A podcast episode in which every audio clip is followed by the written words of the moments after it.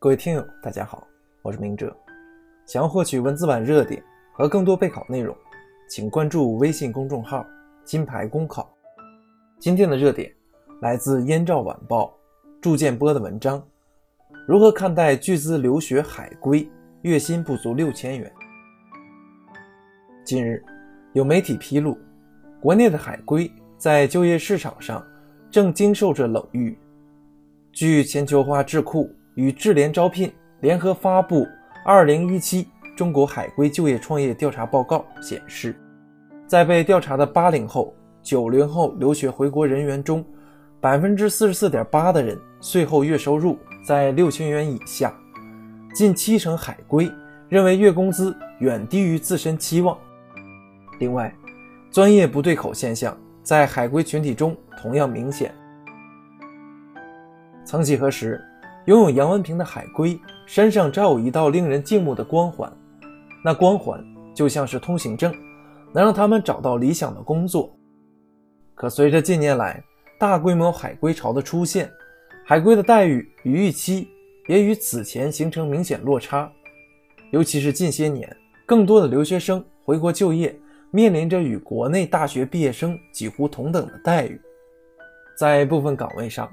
海归的竞争力甚至不如国内毕业的大学生，原因不外乎两个：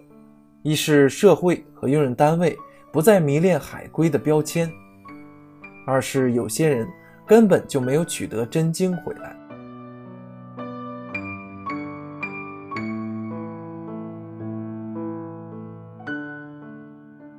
其实，不管是国内文凭还是假文凭，说白了不过是一张纸。用人单位更看重个人适应岗位的能力。就此而言，海归的失落更像是对广大留学生以及有去海外留学意愿，特别是抱有镀金心理的学生的一个提醒：留学可以为我们提供更广阔的发展空间，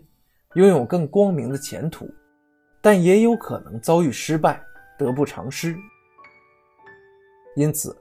家长在决定是否该让孩子出国留学时，一定要同时考虑正反两方面的因素，量力而行。这个力包括家庭的财力、子女的财力及适应异国学习生活方式的能力等等。此外，孩子在开始留学生活后，家长也应予以必要的关注，了解其生活、学习和心理动态，及时处理问题，甚至调整发展思路。毕竟，学业有成且学以致用。才是留学成功的标志。